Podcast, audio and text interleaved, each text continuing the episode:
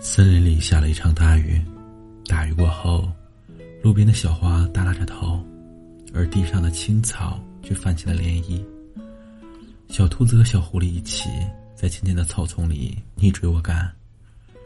只是小兔子跑的实在太慢了，所以小狐狸会时不时的停下来，往自己的口袋里塞一些东西，等到小兔子跑远了再追上去。小兔子回头时。刚好看到了这一幕，于是问小狐狸：“你口袋里装的什么呀？”这是一个秘密。小狐狸回答：“秘密是什么呢？”小兔子很想知道，只是小狐狸不说，只是傻傻看着它。小兔子带着疑惑跑呀跑，遇到了背着背包的小松鼠。“你背上背的是什么呀？”小兔子问。“这是一个秘密。”小松鼠打开背包，里面满满的全是松果。原来秘密是小松鼠的松果呀！小兔子这样想着，然后继续跑。跑啊跑，它跑到了挂满彩虹的小桥下。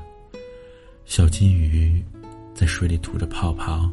你在干什么呀？小兔子问。这是一个秘密。小金鱼回答，然后朝着小兔子。出了几个泡泡，泡泡在阳光下和彩虹是一样的颜色。原来秘密是彩虹色的，小兔子这样想。然后继续往前跑，跑啊跑，它跑到了公园里。山羊爷爷正踩着棉花机，做着棉花糖。山羊爷爷，你做的是什么呀？小兔子问。这是一个秘密，山羊爷爷回答。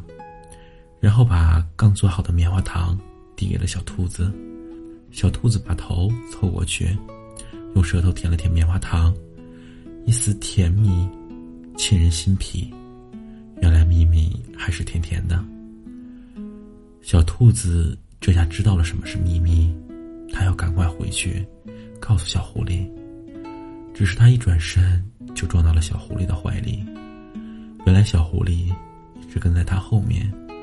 小狐狸不慌不忙的从口袋里拿出一个用小花和小草编成的花环，递给小兔子。这是什么？小兔子问。